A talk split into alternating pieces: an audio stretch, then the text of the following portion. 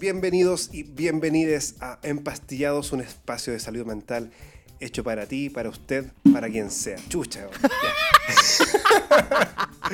ya, partimos, partimos. Íbamos tan bien, Alvarín. Íbamos bien. Íbamos tan bien. ¿Qué te echaste? Esto sigue. que le pega a mesa. Lo siento, que estoy... Oye, íbamos, íbamos la raja, weón. Íbamos bien, íbamos bien, pero seguimos bien, seguimos bien si son... Le, da más, más dinamismo. como, dice, como dice el tío Pelado, también conocido como mi padre, son gajes del oficio. Un gaje del oficio. no, aparte le da más dinamismo, un poco más de comedia, sí, es slapstick. Slapstick, estilo sí, eh, Chaplin, eh, Buster, Buster Keaton. Para, los más entendidos también. El... Jackass, para los más. Ahí bajaste el nivel, bajaste el nivel. Comparaste Chaplin con Jackass. con Jackass. Oye, con eh, bueno, hagámoslo la introducción de nosotros, que era como la sección que nos estaba faltando. ah, tenés razón, uy, se me había olvidado totalmente. Sí. Bueno, quien les habla en el micrófono azul es José Acuña, o José. Eh, yo soy médico de la Universidad de Chile y actualmente me encuentro haciendo mi especialidad en psiquiatría en la Universidad Católica tengo un diplomado en prevención del suicidio y además tengo un curso de cursera de animación en Adobe, que nunca usaba. ¿En serio? no lo terminé. y... ¿Ah, ¿Estáis sacando el currículum, weón? Sí, pues. Sí, sí, sí, sí. Tengo el curso de manejo también. Rendido, rendido. Sí. Y, bueno, yo soy. Y bueno, como les mencioné. Como, como mencioné la semana pasada, soy Flexero profesional. También. sí. Bueno, en el micrófono rojo. yo me puedo presentar solo. Bueno, yo te estaba dando el pase, la introducción. Bueno, ya, pero hay que hacer la weá que queráis. Aparte que la gente no nos ve, así que no sabe cuáles son nuestros micrófonos. Y mi micrófono no es rojo, tiene una weadita verde encima, mira. Ah, ya, en el micrófono verde. Que el mío tiene una cosita azul. El micrófono verde. Ah, bueno, yo soy Álvaro Araya, yo soy médico de la Pontificia Universidad Católica de Chile y soy compañero de José haciendo la especialidad en la misma institución. Eh, yo no tengo un diplomado aún, pero estoy formado en, un curso de trastorno de la conducta alimentaria que, que al menos es el área en la cual a mí me gustaría especializarme en el futuro. Y bueno, la idea de este podcast, ya lo hemos dicho otras veces, es poder traer temas de la psiquiatría, de la psicología, de la salud mental en general, a un lenguaje simple para poder transmitírselo a ustedes y también, bueno, contestar las dudas que tengan al respecto. Así que sin más, sin más preámbulos, nos vamos con el episodio de hoy, que está destinado a esta área que se ha mostrado harto en películas, que se ha mostrado harto en series, de las cuales se ha escrito un montón, y probablemente esté cargada de mucho estigma por cómo la exponen en estos medios. Y esto es la hospitalización psiquiátrica. ¿Son manicomios modernos? Oye, ¿qué te salió? ¿Te salió de corrido Me salió de corrido, sí. Son manicomios modernos. ¿Son manicomios modernos? Bueno, yo contesto al tiro. No, ¿cierto? La verdad es que la forma en que muestran la hospitalización psiquiátrica en, las películas, las series, está lejos de ser realmente como son en la realidad. yo, creo que quizá la versión como más realista de una hospitalización psiquiátrica la he visto en dos películas, que es La ventaja de ser invisible. Creo que muestran bastante bien cómo funciona una hospitalización psiquiátrica. Y también esta película que se llama Hasta el hueso, To the Bone, que no es propiamente, propiamente tal una hospitalización, pero es una residencia para pacientes con trastornos de la conducta alimentaria. Y las intervenciones que aparecen son bastante fieles a las que se hacen en la realidad, algunas. Porque igual es una película de ficción. Estoy de acuerdo. No sé, José, ¿tú tenías alguna idea de, o bien algo que se parezca mucho a cómo es la realidad, o algo que se distancie demasiado de cómo se hace en la actualidad la hospitalización? Sí, creo que más desde, la línea de lo que se distancia. Eh, se me vienen dos películas a la mente. Eh, Someone Flew Over the Cuckoo Nest. Atrapado sin salida para la, la, gente que la vio en el canal 13. Exacto. Eh, que es una película de Jack Nicholson de los años 70, creo. Eh, que muestran varios métodos, o sea, primero muestran un manicomio, un asilo psiquiátrico, que es algo que, que ya no se ocupa eh, mucho, y muestran hartos métodos de, de, manejo de pacientes que actualmente están bastante obsoletos. La, las otras dos películas que se me vienen de, de, de hospitalización psiquiátrica que muestran cosas que ya no son es eh, Patch Adams, que al inicio de la película se puede ver cómo eh, Patch ingresa a una hospitalización psiquiátrica y em, Inocencia Interrumpida. Creo que se llama, que es Pero una. Sé, cuál es la trama, sí. Claro, con Angelina Jolie. Esa Girl Interrupted. Sí, Girl Interrupted. Eso. Es de Angelina Jolie con Winona Ryder. Y aparece Brittany Murphy también. Eh, bueno. ¿Ah? Brittany. Brittany Murphy. Brittany. Eso. Oye, no me, no me corrijas mi inglés. Yo no sé cómo se pronuncia, no sé. Bueno, entonces si no, si no sabes, no, no opine. bueno, la cosa es que mm, es una película también que muestra algunos aspectos de la, de la hospitalización psiquiátrica que, que justamente ya no, no, no son mm. muy eh, utilizados. Yo creo que la película buena sobre hospitalización psiquiátrica, ahora que, que, que, que lo estuve pensando un rato, es una que se llama No estoy loca que es chilena. ¿Ah, sí? Sí, actúa nuestra querida Paz Bascuñán en un rol actriz. en un rol distinto al de Paz Bascuñán. Y no, oye, sabéis que es súper buena. Porque muestran muestran un, un, un centro de hospitalización psiquiátrica y muestran un poco cómo, cómo es el manejo del terapeuta ocupacional, del kine, de la mm. enfermera, de las terapias en sí. Sabéis que es muy buena, es muy buena. Es que ellos, se, eh, la, la, gente de esa película se asesoró. Sí, Creo que estábamos juntos cuando alguien nos comentó de eso. Sí, se asesoró con, ah, con el doctor. No podemos decir nombre. Ah, verdad. Menos mal. Ya, pero sí, se asesoraron con un psiquiatra. Aunque probablemente, probablemente igual. Probablemente esa persona prefiera que digamos, que digamos su nombre. Pero. pero igual debe salir en los créditos. Así sí, bueno. Pero es una película muy buena de hospitalización psiquiátrica. Oye, eh, sin más. Espérate, antes, ah. antes, antes, de eso, un segundo. ¿Ya? Eh, quería decir que, como en conclusión, en general, las películas no suelen reflejar bien cómo es una hospitalización. Y por lo mismo, en la segunda parte de este capítulo, vamos a estar con Iman Shehade, que es una enfermera eh, especialista en salud mental que trabaja en una unidad de hospitalización psiquiátrica, a la cual le vamos a hacer algunas preguntas para que nos comente cómo funciona una hospitalización psiquiátrica, cómo es. Exacto. Así que esa va a, ser la segunda parte. Ahora vamos a hablar nosotros de cosas más bien generales que nos compete más a nosotros como médicos psiquiatras, que mm, por lo tanto podemos contestarlas de manera con más facilidad. Exacto. Doctor. Oye, eh, muy buena la segunda parte. Bueno, o sea, yo digo que es muy buena porque a pesar de que de que puedan la idea de que no ha sucedido todavía. Nosotros estamos grabando esta parte, esta parte después de esa segunda parte. Entonces ya sé cómo es esa segunda parte. La gente va a estar súper confundida. Por eso estoy aclarando, que yo ya sé cómo es esa segunda parte. Pero. está bien. Pero sí. ¿Cómo es? ¿Cómo es? Eh, vale la pena verlo, ¿no? Porque yo, yo no la he escuchado todavía. A ver, amigo, no es vale la pena verla, vale la pena escucharla. Vale la pena escucharlo, ¿no? Yo todavía no la he escuchado. No, no vale la pena. Ya. Oye, qué buena forma de, marketing. Oye. Ya, ya. Entonces, vámonos sí, vale mucho la pena. Pero, pero sí, vámonos con las primeras preguntas, porque como dijo Álvaro, son preguntas que, la verdad es que competen un poco más a nuestra profesión y, y sirven mucho para dar el puntapié a este capítulo. Entonces, primero, ¿cuándo debe hospitalizarse una persona en psiquiatría? La verdad es que los criterios de hospitalización en psiquiatría siempre tienen que ver con algún motivo de consulta relacionado obviamente con el área, con, la especialidad. ¿ya? Eh, nosotros en general en hospitalización recibimos ya sea interconsultas desde el servicio de urgencia, en el fondo que un paciente ingresa al servicio de urgencia por algún motivo del área psiquiátrica y finalmente necesita una hospitalización, Eh, y también pueden recibirse motivos de consulta desde la atención primaria, en el fondo pacientes que se atienden en algún consultorio o en algún, en, algún COSAM y que necesitan ser derivados para hospitalización.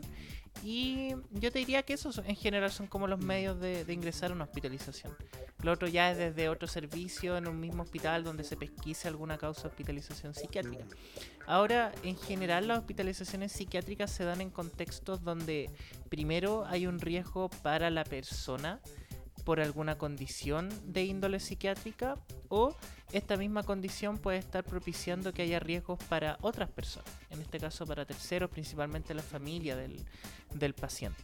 Motivos de ingreso en, ese sentido, motivos de ingreso que son bien comunes, por lo menos dentro de nuestra área, son la ideación suicida, obviamente, el, intento de suicidio, la agresión hacia otras personas, estado psicótico, en el fondo que uno conoce como estado psicótico y psicótico, aquel estado en donde la persona pierde el juicio de, lo que es real y de lo que no es real. Entonces, pues, en ese sentido, puede... Em, alterar su conducta de forma que sea riesgosa para él y para otras personas. Y finalmente, trastornos del ánimo, yo te diría que también, también son, son un importante motivo de, hospitalización, tanto del área de la depresión como del área de, de, la manía, que en el fondo es el otro, el otro polo. Eh, ah, y bueno, y lo otro es consumo de, sustancias, principalmente personas que mm. pueden presentar intoxicaciones agudas, eh, o sea, periodos de abstinencia en el fondo que deseen eh, ingresar por una desintoxicación. También es necesario muchas veces que ingresen a un servicio eh, de hospitalización. Mm. por lo tanto, parece ser que la hospitalización no es la regla para tratar mm pacientes de psiquiatría, sino que es como una medida de última línea. Claro. En donde, o medida, o medida de última línea en casos muy urgentes, en donde uno asume que si el paciente o la paciente no está en una situación de monitoreo constante, eh, se expone a una situación de, muy, de alto riesgo. Recordemos que igual estar hospitalizado no, no, es cómodo para nadie, por lo tanto se intenta evitar en, todos los casos. Oye Álvaro, y si le pudieras comentar a la gente cuál es el objetivo de una hospitalización psiquiátrica. Es bien complejo contestar esa pregunta, así que no la voy a contestar. ya, súper. Eh, no, es que yo creo que los objetivos... Ah, ah, dale, dale, dale. Sí, mira, yo creo que esa pregunta es compleja porque los objetivos no son estandarizados, sino que dependen de cada paciente y dependen propiamente tal de lo que haya motivado la consulta de la persona en primer lugar y la causa de la hospitalización. Por dar un ejemplo, una persona que fue hospitalizada porque se asumía que tenía un riesgo suicida muy alto, uno podría proponer como que un objetivo sea que esta persona sea valorada como que ya bajó su riesgo suicida y la probabilidad de que cometa un acto suicida fuera de la hospitalización es muy bajo. Si nos recordamos en el al capítulo de suicidio, eh, dijimos que a veces eso no era tan fácil de predecir. Pero igual hay veces que la psicopatología baja y uno podría asumir que el riesgo ha bajado. Sin embargo, claro, el suicidio es algo que a veces puede ser medio impredecible, a pesar de todo el esfuerzo que hagamos para predecirlo. Pero evidentemente una persona severamente deprimida, con mucha ideación suicida, y que luego deja de estar tan deprimida, esa persona tiene menos riesgo de un suicidio y ahí uno va a poder determinar el alta. A veces pacientes son hospitalizados por, um, por ejemplo, por trastornos de la conducta alimentaria que, que llegan a un estado de desnutrición y están con conductas eh, purgativas, por ejemplo, vómito, otro tipo de conducta. El, objetivo puede ser distinto, puede ser lograr un, un peso adecuado y tratar de erradicar estas conductas purgativas y, y poder establecer una alimentación saludable. Eso también puede ser un objetivo. O a veces, como tú dijiste, al final, el tema de mm, cuando una persona, por ejemplo, abusa de alcohol y tiene un problema de uso de alcohol de largo plazo, la persona podría ingresar para poder lograr la abstinencia. A pesar de que se podría lograr eh, de manera ambulatoria la abstinencia, hay personas que consumen tanto alcohol que incluso la abstinencia puede ser letal. Por lo tanto, es importante tener ojo y monitorearlo continuamente. Porque una persona que toma mucho alcohol y de pronto deja de tomar, a pesar de que puede ser increíble, pero las personas se pueden morir. Por lo mm. tanto, eso requeriría un tratamiento hospitalizado. Por lo tanto, los objetivos van variando, pero yo diría que como en suma, el, el, objetivo principal es tratar de controlar el motivo por el cual la persona fue ingresada. Sea este un riesgo suicida, sea este poder lograr una abstinencia sin riesgo, sea esto, por ejemplo, erradicar el riesgo de agredir a otra persona, que esta persona se pueda cuidar a sí misma. O hay veces que incluso ciertos tratamientos se prefieren utilizar, hacer de manera hospitalizada. Por ejemplo, terapia electroconvulsiva. Igual se puede hacer de manera ambulatoria, pero hay ocasiones en que se prefiere hacer de manera hospitalizada. Ese tipo de tratamiento también puede ser una indicación y un objetivo para la hospitalización, como que reciba esa terapia. Yo creo que en resumen, si es que uno pudiera englobar todo esto dentro de un solo concepto, el objetivo de la hospitalización psiquiátrica es la contención aguda. Y cuando uno habla de algo agudo es algo que es acotado en el tiempo y que generalmente se refiere a algo que está ocurriendo eh, en, el, en el momento. En el fondo algo agudo es algo que se limita al corto plazo. Y la hospitalización psiquiátrica, por ende, es una estrategia que uno, que uno utiliza al corto plazo.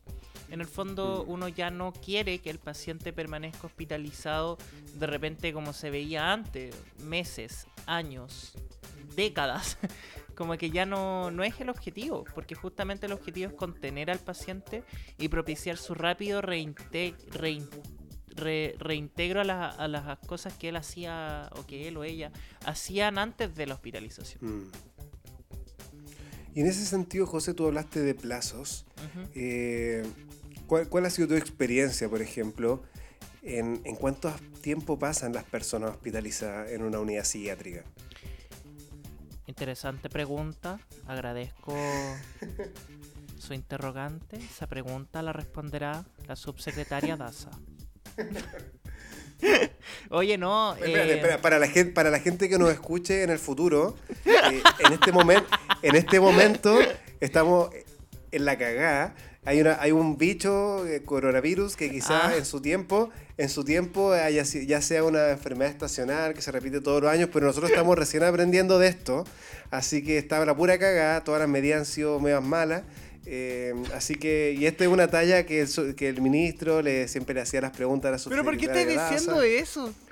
Porque es para la gente que no escucha en el futuro. ¿En qué Nuestro podcast va nuestro podcast va a perdurar y de pronto van a haber gente que nos escuche, no sé, en el 2030, ¿cachai? Y no van a cachar esta talla. Hay que explicar, hay que dar un poquito de background. Ah, ya, ya. No, pero yo creo que las preguntas de la subsecretaria Daza van a pasar al inconsciente colectivo de la población chilena. Yo creo que sí. Va a ser como una, van a ser como un, refrán así, como más viejo que el hilo negro. Eso. eso. eso, no, eso no lo sabe ni la subsecretaria Daza. Tal cual, tal cual. Mira. Aquí siendo domingo 6 de junio, 22.37 horas en, en, GMT-4, nótese, Álvaro Araya acaba de instaurar una nueva, acaba de acuñar un nuevo término.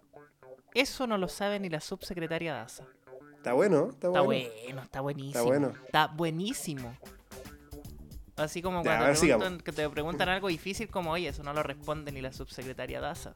Así, también. Ya. Oye, em, volviendo a la pregunta, ¿cuánto dura una hospitalización psiquiátrica?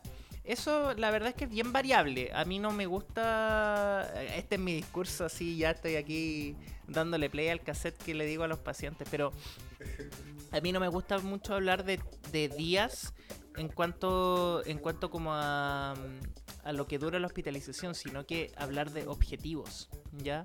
Y en ese sentido, el objetivo, como mencioné anteriormente, es contener el motivo de ingreso a tu hospitalización.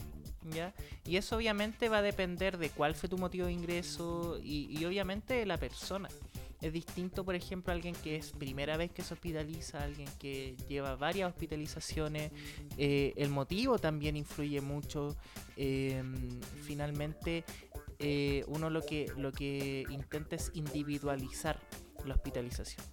Ahora sí podemos hablar de promedios en, en cuanto a, a, a, qué es lo que uno ve con los pacientes. Y en ese sentido yo te diría que más o menos entre 14 y 21 días es, es un plazo que, que los pacientes pueden permanecer hospitalizados y en, y, en, y en los cuales nosotros nos damos el trabajo de contener el motivo de ingreso, de diagnosticar y de idear un, plata, un tratamiento a largo plazo. Yo creo que eso es lo que, lo que uno tiene que intentar cumplir con cada paciente. Em, y finalmente, Álvaro querido, ¿puede una persona internarse contra su voluntad? ¿Podemos hacer eso? ¿Tenemos, tenemos el poder, tenemos la potestad de ingresar a alguien sin que esta persona quiera realmente hacerlo? Podemos cambiar a las personas de tal forma que las obligamos a ingresar a un lugar donde... Ya, voy a tener que cortar todo esto. no, no corté, yo creo que yo creo que está bien. Ya, eh, porque yo creo que yo, yo, creo que tu, eh, tu emoción refleja que esto es algo que, que es polémico aún en la, en la sociedad. Sí. Porque... Eso justamente quería transmitir, quería transmitir el... el, el, el, el, ay, ¿cómo decirlo? Quería transmitir la desazón que genera esto mm. en nuestra sociedad. Sí, porque efectivamente han habido casos en donde se han organizado personas para poder dar de alta a pacientes estando en descompensación porque han sido internados contra su voluntad. Caso del Divino Anticristo, que, que las personas o sea, hizo un, movimiento y, mm. y, pidieron que se fuera del Horvitz, ¿cierto? Y la verdad es que, bueno, para ir a un tema concreto, la verdad es que sí podemos. Y mm, hay, al menos, hay un, la ley de salud mental que salió hace poco, una nueva versión, da la potestad para que, en primer lugar, cualquier personal, de las, eh, cualquier personal médico pueda dictar una hospitalización involuntaria en los casos en que la persona lo requiera. Y los casos de la que la persona lo requiera son los casos que ya hemos dicho al principio, que, que, que la persona no estando hospitalizada sea un riesgo para sí mismo o para terceros. Y que ese riesgo sea debido a una condición psiquiátrica. No puede ser simplemente que la persona quiera, por ejemplo, asesinar a alguien, ¿cierto? Sino que eso tiene que ser por, por una enfermedad mental. Exacto. Porque si no, lo, las vías sería carabineros, por ejemplo, o PDI o cualquier orden de la justicia.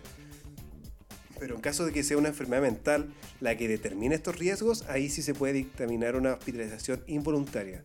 Y que en el caso del médico que no tiene una hospitalización o médica que no tiene especialización en psiquiatría, lo pueden hacer hasta por 72 horas. Pero después la persona, ya cuando es admitida a una unidad de salud mental, esta hospitalización psiquiátrica se puede extender hasta por, por un mes de manera involuntaria. Y ahí cada mes se tiene que ir revisando en conjunto con la Ceremi de Salud y con la con el Tribunal de Familia. Eso ahora eso es nuevo. Antes no se hacía, pero ahora que apareció la ley nueva. Sí. Sí, la ley nueva ahora dictamina y ordena que se tienen que realizar con el Tribunal de Familia y los pacientes tienen derecho a un abogado que también abogue por su, por su derecho a, a que se le termine la hospitalización involuntaria.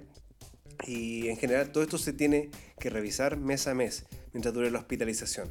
Por lo tanto, sí, si se puede hospitalizar a una persona en contra de su voluntad, en ciertas circunstancias en donde la persona es un riesgo para sí mismo, para terceros, y es un riesgo tan alto que requiere un tratamiento intensivo. Ahora igual está bien normado lo que se puede hacer y lo que no se puede hacer en una hospitalización involuntaria. Por, lo, por ejemplo, si no existe un consentimiento de la persona, no se pueden aplicar tratamientos irreversibles, como por ejemplo psicocirugías o mm. bien... Había otro tipo de tratamiento, pero el concepto es tratamiento irreversible. Sí se puede someter a tratamientos que uno sabe que no tienen efecto permanente, como fármacos, como, como contención física, que vamos a ver más adelante en qué consiste también, o que ya vimos. Sabemos que vamos a ver. Sabemos. Que ya sabemos que vamos a ver. Eso. eh, terapia electroconvulsiva, creo que no lo dije, o si lo dije. Sí lo dijiste. Se lo dije, que, lo dije después. Lo, dije en el futuro. Lo dije en el pasado, pero en el futuro de la gente que nos está escuchando. Qué enredado todo. Enredado. Está, oye, pero, está mal pico esta parte. Sí, oye, pero todos somos viajeros en el tiempo, porque vamos del pasado hacia el futuro. Sí, pues. ¿Dónde lo leíste? ¿En, qué libro, Paulo Coelho, lo leíste Lo leí, no, no, no, debajo de la tapa en yogur. Debajo de la tapa en yogur. De, de, eso. Ahí lo leí.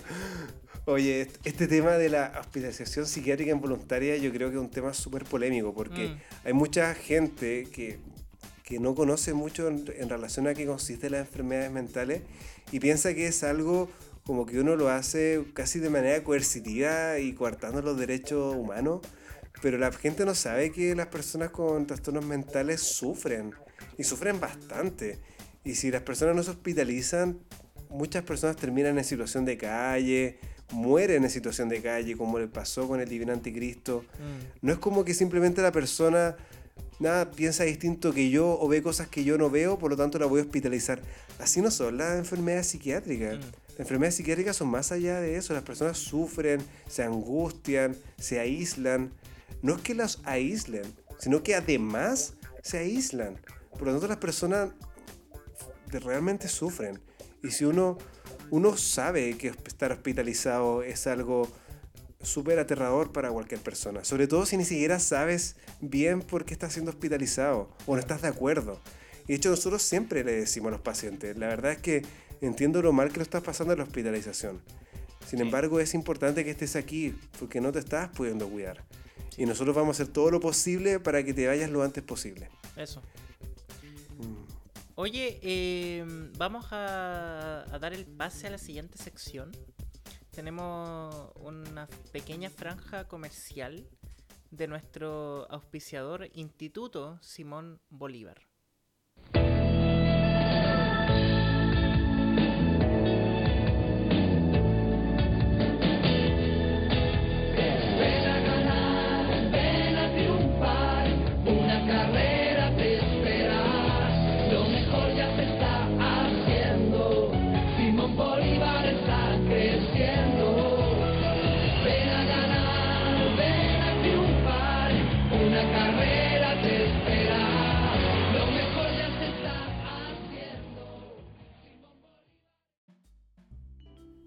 Bien. Ya, bueno, si salió más o menos, sí, pero así. Sí, no, está bien. Si yo por último después lo arreglo ahí la clave. sí queda muy descoordinado. Ya. Dale, José. Oye, eh, vamos a pasar a la siguiente sección de... Bueno, no sé cómo va a quedar esto después en el, en el audio, así que si queda bien, esto queda. Si queda mal, esto igual queda. bueno, da lo mismo. Eh, pero ahora sí vamos a pasar a la sección que les habíamos adelantado. Estamos con Iman Chejade. ¿Está bien o no? ¿Lo dije bien? Chejade. lo dijiste hace cinco minutos. Casi. Pero sí, Chejade. Y no retuve nada. Eso. Chejade. Ya, perfecto. Estamos con Iman Chejade. Eh, ella es enfermera de un servicio de salud mental. Lleva, ¿Cuántos años lleváis trabajando de, Como enfermera en salud mental? Cuatro y medio. ¿Cuatro y medio? Harto tiempo. Mm. Entonces, cuatro años y medio trabajando en servicio de salud mental. Una persona con importante experiencia en el área. Y bueno, la, la, quisimos traer para que mm, eh, hablara. Así que habla nomás. Oye, no. Yo quería destacar que, que, que, Imán no solamente trabaja en salud mental, sino que trabaja como enfermera de la hospitalización psiquiátrica y también en, en ambulatorio. Y entiendo, por, donde, por lo que sé, es que su especialización es en trastornos de la conducta alimentaria. ¿Cierto? Así es, sí, para allá, para allá nos vamos, por ahora. Súper. Vámonos Con, la, con las preguntas, José. Y muchas gracias, Imán, eh, por estar aquí con nosotros. En verdad, es un gran eh, un gran placer, un gran gusto tenerte aquí como nuestra segunda invitada, eh, como nuestra segunda experta que nos va a venir a enseñar y contestar algunas preguntas de interés general. Oye, gracias a usted en verdad. Un honor ser parte de, de, los invitados de, de, esta comunidad ya que veo que se va, se va agrandando en pastillados, así que muy agradecida. Sí. La comunidad en pastilla. Sí, la, comunidad de la pastilla o comunidad en pastilla. Todavía llevamos 11 capítulos y todavía no decimos el, decidimos el nombre. Sí. Oye, em, entonces vámonos con la primera pregunta. ¿Cómo es una unidad, una unidad de hospitalización psiquiátrica? ¿Cómo es la unidad? Eh, la verdad es que es, el cómo es eh, en esta, en la cual estoy yo, donde estamos, estamos trabajando juntos, ¿no es cierto? Em, es, a, diferencia de otras que también tienen, eh, que son un, un, centro para pacientes que tienen, eh, que por ejemplo es una casa, esto es, es, es un hospital. Entonces la, la, la, ubicación física, eh, la infraestructura es, es, del, es del hospital tradicional que conocemos cuando vamos a alguna cirugía, algún procedimiento. Eh, pero al mismo tiempo tiene esta, diferencia de, de, de, a pesar de tener cada paciente, eh, hay capacidad para 20, para 20 personas, cada, paciente tiene un baño y su, habitación privada, eh, está un espacio de... Hay espacios en comunes, entonces hay, hay una, hay una gran cuota de, de, convivencia en el, en el lugar. Eh, es un espacio en donde van distintos, distintos pacientes por distintos motivos de, de, consultas eh, con distintos cuidados al mismo tiempo. Si bien hay está la, categoría de psiquiátrico, salud mental, pero, pero, pero hay distintos cuidados en donde se reúnen en este, en este espacio común. Eh, un servicio que cuenta con, eh, con televisores, no hay televisores eh, en la pieza, que muchas veces nos preguntan, como, ¿hay pieza dentro? No, mm. no, hay, no hay televisora dentro de la pieza, no, no es, muy, no es muy terapéutico.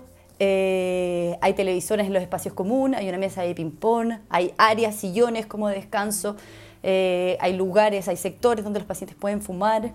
Y muy bueno, también está la sala de terapia ocupacional, que es una eh, característica también en, en este espacio. Sí, tú mencionaste algo bien importante que es eh, que esta unidad está inserta dentro de un, de, un, de, un, de un hospital o una clínica, que en el fondo es un centro más grande. Y por lo tanto, tú mencionaste que tiene infraestructura y dentro de eso también tiene algunas, eh, algunas formas de funcionamiento que van también eh, muy acorde a la, al funcionamiento del centro. Em, y eso yo creo que es importante recalcar de que esto ha sido una evolución en el tiempo, o sea, ya no, ya no, ya no existe el concepto del asilo o del, o del manicomio. en el fondo, que era el lugar donde antiguamente se trataba a los pacientes eh, del, área, del, área de la salud mental, sino que cada vez ha ido favoreciendo más que las unidades de hospitalización estén insertas dentro de una clínica o de un hospital mayor. Y eso también releva un poco el, el rol de nuestra especialidad como también una especialidad médica. Y por lo tanto también... Y por último, sí, antes, antes de darte el pase Álvaro, también es importante mencionar que actualmente se favorecen las cortas estadías. En el fondo ya no es un paciente que va a estar un año, cinco años, diez años en una institución, sino que en el fondo aquí se eh, propicia el manejo de la patología aguda y finalmente el paciente es dado de alta en un plazo promedio, yo creo, de 21 días, una cosa así. Sí, de hecho, en la, en la, nueva ley de salud mental ya se, se, indicó el cierre definitivo y no más admisiones a, unidades de larga estadía o unidades asilares. Mm. Y yo creo que es súper importante eso, a pesar de que todavía existen instituciones eh, de larga estadía, por ejemplo el Peral, el Horvitz, que, mm. pero son cada vez menos. Eh, yo entiendo que todo esta estos servicios imán, el, no están, que tú mencionaste de la tele, la mesa de ping-pong, no, siempre están presentes en todas las unidades, ¿cierto? Como es algo particular del centro en que trabajamos nosotros, parece. Eh, como en otros lados hay, hay, otras comodidades, hay otros servicios.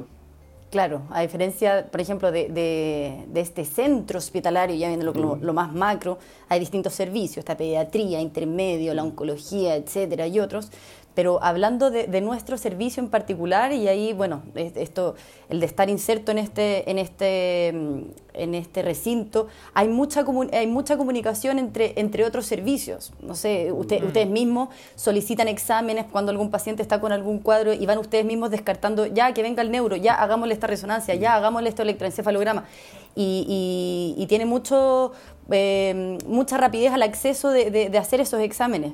Ahora, mm. ya mm. sacando un poco la, la, camiseta, tiene sus pros y sus contras. De repente hay, hay mm, estos otros lugares donde si bien no está tan hospitalizado el, el, el ambiente, eh, donde son en, en, algún hogar o alguna casa, en verdad, para no decir hogar, como eh, un espacio habilitado en donde no cuenta con un servicio de urgencia, eh, pabellón, tienen, tienen distintos, distintas características. Entonces tienen un patio, tienen jardín, tienen tierra.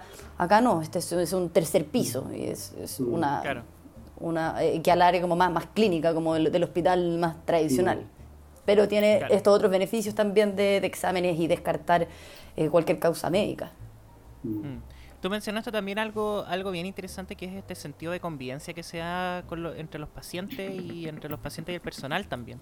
Porque eso no es algo habitual de un servicio de hospitalización. Si pensamos, no sé, pues en cirugía o en una sala de medicina interna, eso no existe. Pues no es impensable eh, que los pacientes compartan áreas comunes o que incluso se genere el lazo eh, entre los pacientes que incluso muchas veces eh, se pueden mantener fuera de la hospitalización.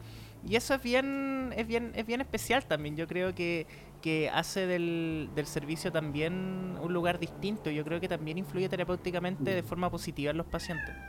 Yo me acuerdo que cuando estaba en una corta estadía, pero de, de un hospital público, para el, creo que para el 18 de septiembre o para alguna fiesta como de fin de año, era... De septiembre. De septiembre. de, eh, septiembre. de hecho, se hizo, una, se hizo como una convivencia en donde los pacientes y el personal también de, de, la hospitalización estaban todos compartiendo, de los pacientes mm. bailaban cueca con los psiquiatras, las psiquiatras con los pacientes, con TENS. Así que encuentro que sea como un ambiente como bien eh, ameno y bien, bien humanitario. Mm. Y, y pasando a la, a la, siguiente pregunta, eh, me, me, gustaría saber si, si, tú nos podrías comentar que, quiénes forman parte del equipo que, que trabaja en la hospitalización psiquiátrica y cuáles son como el rol que cumple cada persona. Del, de quienes, de quienes eh, conforman el equipo, bueno, eh, eh, obviamente están está el psiquiatra, ¿no es cierto? ustedes, los becados en formación, en vías de, ver cómo es esto, los internos, y ya como todo, todo el, equipo como de, de los médicos, de los médicos preparándose de pregrado de medicina, eh, va a psiquiatría, el equipo médico, ¿no es cierto? Y mm. que son tan, bueno, son se hace, se hace, se hace harto. Dentro de eso también están los, o sea, aparte, están los profesionales no médicos y, y ahí también se, se, sigue ampliando el abanico de, de, de personal. Está, bueno, hay psicólogas, eh, está, la terapeuta ocupacional, terapeutas ocupacionales, que ahí también recuerdo lo que hablamos hace un rato de, este, eh, de esta convivencia, en donde acá los terapeutas ocupacionales, tienen un, manejo grupal eh, tremendo, muy distintos que vamos a evaluar un paciente, vamos a ir a su habitación, vamos a conversar con el paciente, pero algo muy distinto es, es eh, moderar a todo un grupo, a, un grupo en donde, donde pudiese que dentro de sus motivos de consulta estén en, distintas, distintas, eh, etapas, eh, pero el manejo grupal es algo, es algo, eh, es, es, un, es un gran desafío, encuentro yo al menos. Mm. las nutricionistas, kinesiólogos, que también están ahí buscando también el, el, sentido de convivencia, que finalmente para, de repente van los kinesiólogos, todos los días van en realidad a, a realizar activación física, que es, es, también importante dentro de, de, todo, eh, obviamente que están ahí para recibir muchas veces eh, su titulación farmacológica, ¿verdad? Pero, pero la otra parte termina siendo igual, igual de importante. Y ya luego, eh, ya luego estamos la... Yo creo, y aquí con, con mucho orgullo, las dueñas de casa, las enfermeras, eh, y, la, y lo que conlleva también las, las enfermeras, porque de repente mm. como que, ah, la enfermera. No, detrás de la enfermera está, está el equipo de enfermería, están los técnicos de enfermería. Son ellos quienes, quienes yo creo que realmente son la, la mano de obra de ese, de ese lugar. Mm. Son, son eh, son los oídos, son los ojos, son las manos de, de, todos, los que, de todos los que seguimos. Eh, mm. es, eh, ellos son ahí un poco como la, la, mm, la, primera, la primera línea de, de mm. alcanzar del, del, contacto más directo con, con los pacientes. Ah, realizando control de signos vitales, revisión de, de, habitaciones, revisar las pertenencias que ingresas para mantener el cuidado de, de todos, eh, en realidad. Así que entra ese... A mí me, me llama mucho, bueno, siempre me, me, ha llamado la atención y es dentro de todo uno de los motivos por los que entré a, a psiquiatría. Y es justamente este manejo multidisciplinario del paciente, que en el fondo uno como médico no se queda solamente en manejar lo que uno sabe, sino que de cierta forma uno tiene un equipo que desde distintas áreas está intentando intervenir al paciente y en el fondo está buscando lo, mismo que uno, que es que el paciente pueda tener, en el fondo, ayudarlo en su patología y propiciar su calidad de vida. Eh, y en ese sentido, a mí siempre me ha gustado mucho el trabajo en equipo y, y cómo los distintas, las distintas especialidades se pueden conjugar para poder ayudar a una persona. Eh, y como tú bien dijiste, Imán, yo le tengo mucho respeto al, personal de enfermería por lo mismo, porque siento que, o sea, ya de hecho su lugar de trabajo es un lugar que está expuesto en el sentido que está inserto en, en, en las zonas comunes de los pacientes a diferencia muchas veces del área de los médicos que puede estar o fuera del, del, lugar de hospitalización o en el caso de nosotros estar como un poquito más protegido quizá o separado por una puerta, un biombo, no sé. Eh, pero ustedes están ahí, pues, y como tú dijiste, son los ojos, eh, son los oídos. Muchas veces uno ve que los pacientes, a, la, primera persona que recurren es a ustedes o a los técnicos. Entonces, eh, claro, el, trabajo de ustedes es mucho más exhaustivo en ese sentido. Mm. y yo creo que lo importante es perdón, recalcar eso, el, el, el equipo que en el mm. fondo la hospitalización psiquiátrica no es solamente un médico eh, entregando fármacos, sino que hay todo un equipo detrás eh, y todos desde su especialidad tratando de, de, ayudar al paciente. Y con respecto a lo mismo de, Porque muchas veces se habla el trabajo en equipo y queda como un tanto romántico, como ah, el trabajo en equipo, el trabajo en equipo, el trabajo en equipo. Oye, este espacio también es para es pa desahogo. ah, ya. Es para desahogo Dicho también, eso, así que dale nomás. no. no. Ah, pero... se nos mandamos unos palos eh, para todo el mundo. Vos, dale, vos dale nomás. Le, cambiamos los nombres nomás a las me personas. salí de toda la seriedad, así yo, dando todo el, espacio serio, hablando del trabajo en equipo, ahora vos dale nomás. no, pero, pero mm, tomando un poco esto, esta, esta delicadeza del trabajo en equipo que eh, contamos ahí con, con eh, que está la nutricionista, la psicóloga, la terapeuta ocupacional, y Pedro, Juan y Diego y tantos, que podría, podría existir mucho, mucho recurso, eh, mm. pero va también un poco en la, en, la, eh, en la habilidad blanda de lo que significa el trabajo en equipo, de la cohesión, de la comunicación que, que, que, tengamos. Ustedes son quienes, obviamente, el, el equipo médico, ustedes son quien, quienes ya a este paciente le vamos a solicitar esto, le vamos a hacer esto. Y muchas veces es distinto que nos, que nos los digan a nosotros, al equipo de enfermería, eh, oye, em, ¿sabéis que a este mañana, a este paciente mañana vamos a hacerle esto, esto y esto? Eh, en vez de, porque las enfermeras revisamos las fichas de los pacientes, o sea, algún mm. cambio. De repente terminamos revisando la ficha a, las 7 de la tarde. Entonces a las 7 de la tarde, como, oye, le pidieron el examen. Oye, no, yo no tramité nada. Y, y el trabajo que, que, ustedes habían pensado, oye, le vamos a hacer esto, esto, esto, se, perdió finalmente. No, no, se alcanzó a comunicar para que para, para haber gestionado eh, lo que ustedes estaban finalmente pidiendo. Entonces, mm. termina, termina siendo. Ese, era, ese era para mí, Así que ¿no? entreguennos todas las indicaciones a tiempo. ya me he retado. De hecho, me, me retaron hoy durante la tarde. ¿Ah, sí? ¿Qué te pasó? Sí, sí, te retaron. Tienes que pedir disculpas públicas. Aprovecha de pedir disculpas públicas, Álvaro. Aprovecha. Pediré disculpas. Reconoce tu error, reconoce tu falla. ¿Qué no, ¿qué no entregaste? ¿Qué no entregaste? Porque de repente hay, hay cosas que se pueden pasar. Pero... Pediré, pediré disculpas cuando me equivoque. no, no sé, no sé qué pasó, pero, pero ya, ya se resolvió. No, ¿sabes qué? Es que, mira, yo creo que Álvaro tiene muchas, muchos motivos para pedir disculpas. No voy, a, no voy a mencionar todos, pero voy a mencionar uno solo, su caligrafía. Ah, sí. ¡Oh, buen! ¡Qué buen tema! ¡Qué bien! Ese capítulo, capítulo aparte. Yo estoy esperando, yo sí, yo estoy esperando ver algún contexto en donde, no sé, algún cumpleaños para regalar con mucho amor y cariño un cuaderno caligrafía al que en la básica nos hacían hacer la, la, la, la vueltecita de la A y... Eso. No, eh.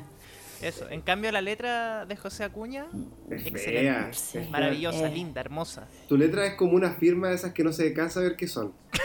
¿De verdad? Me acuerdo en, el colegio que yo, yo he tenido la misma letra desde, hace tiempo. Y se agradece, porque se entiende. Oye, mi, letra mi letra es horrible, ¿eh? pero se entiende, me lo han dicho. No, la tuya no se se Ah, que hay días, hay días que. no, de hecho, de repente estamos con la enfermera revisando la ficha y es como, oye, oye, estando. ¿Qué? Y como, a ver, tirando, tirando, a ver qué suena, qué rima más, como ponte creativa. Ah, ya, eso. Mira, yo, los lunes y los miércoles son mis días de peor caligrafía, pero martes y jueves esos días, esos días están, ando bien. Sí, porque ahí tenía lo interno ¡Oh! Sí, es igual a un descanso, yo creo. Cuando... Ya, sí, espérate, oye, ya, no, no, no, nos laxiemos. Dice, volviendo. oye, eh, esta pregunta que viene es bastante interesante. A ver. ¿Los y las les pacientes se mantienen sedados durante la hospitalización? Uh. Una, buena pregunta. Es una, es una pregunta capciosa, hecha a ¿Por propósito. Qué? ¿Cómo, cómo, se, ¿Cómo se imaginaba también la gente este, este Sí, es que, este es que yo creo que mucha, yo creo que la hicimos justamente por el, por el estigma muchas mm. veces que se asocia a la mm. hospitalización psiquiátrica. Gracias cine por hacernos esa mala fama. Bueno, pero, mira, cacha que yo cuando iba a la, a la, peluquería y barbería, ahí mi barbero me, yo le comentaba que, que estaba en una hospitalización psiquiátrica como becado. Eh, mi barbero. ¿Quién te preguntó? eh, y él me decía, oye, y a los pacientes ahí como que los tienen como sedados, ¿cierto? Como mm. adormilados. Y yo le dije, no, eh, no necesariamente. Y, por eso mismo, Iván, como cuál es tu, tu, visión desde un punto de vista como más directo, ¿cierto? Claro. Bueno, de los... Eh, del ingreso de los pacientes que eh, obvio que todos tienen un motivo de ingreso eh, y acorde al motivo de ingreso, que pudiese ser muy agudo, que esté muy descompensado de, de su de su patología, de su cuadro actual, eh, es donde y ahí, me estoy tratando de imaginarme cómo, cómo es esto. Oye, están sedados ahí, como, como viendo. Mm. ¿Cuándo onda, están así realmente? Y ahí, y, ahí, y ahí como que me quedo que no es así, no, sépalo, no es así. Eh, pero sí nos quedamos con el, con el, con el, em, con el foco principal que es considerando el motivo de ingreso eh, y, y cuán descompensado esté ese paciente en ese minuto, ¿hay riesgo de que ese paciente se, se haga daño? De, mm. de, que se, de que se autoagreda, de, eh, hay riesgo de, involucrar a otros y, agredir a otros. Eh, ¿Cuánto es el sufrimiento que está teniendo esa persona a raíz de, los pensamientos asociados a su motivo de ingreso? Y aquí muchas veces eh, trato como de, mm, hay gente que quizás no está tan inserto como nosotros en, el área, el, el, del sufrir el, del, el de la agonía, de repente un dolor de muela, ¿cachai? ¿Cómo debo el dolor de muela? Pues, ¿Cómo se llama? Que te imposibilita para todo y te deja agotado. y no chico, yo sé harto de sufrimiento. ¿Tú hiciste que fuiste emo? Yo era emo cuando chico, sé harto de sufrimiento. Pero... Pero como pensamientos eh, pudiesen generar una agonía, una, una, una verdadera un verdadero sufrimiento, de angustia. ¿Cuán, cuán, es, ¿Cuán es esa angustia? Y acá es la típica eh, pregunta, oye, ya, vaya al doctor, te fracturaste, qué sé yo, em, cero. No, ¿Cuánto te duele? Cero y diez, el dolor más insoportable del mundo. ¿Qué nota le pondría Eh, ya, ¿sabéis qué? Me duele, me duele, me duele seis. Y, y, y, la, eh, y acá un poco es algo que tratamos de, de, de, de traspolar eh, hacia, hacia ese sufrimiento. Ya, ¿cuán angustiado está ahí? Está ahí, está ahí, mm. eh, está ahí. Cero, nada angustia y diez la angustia más. Hoy estoy llegando al 8, como, ya, sí, ok, vamos, vamos, a, vamos, a, vamos a ver si es que, si es que ¿Qué es la sedación también? Es, es la sedación. Esta es, es porque obviamente si, si, si, estoy con una angustia y ustedes me, me, van a ver con una angustia, me van a dar algún sedante y quizás sigo funcionando como estoy ahora.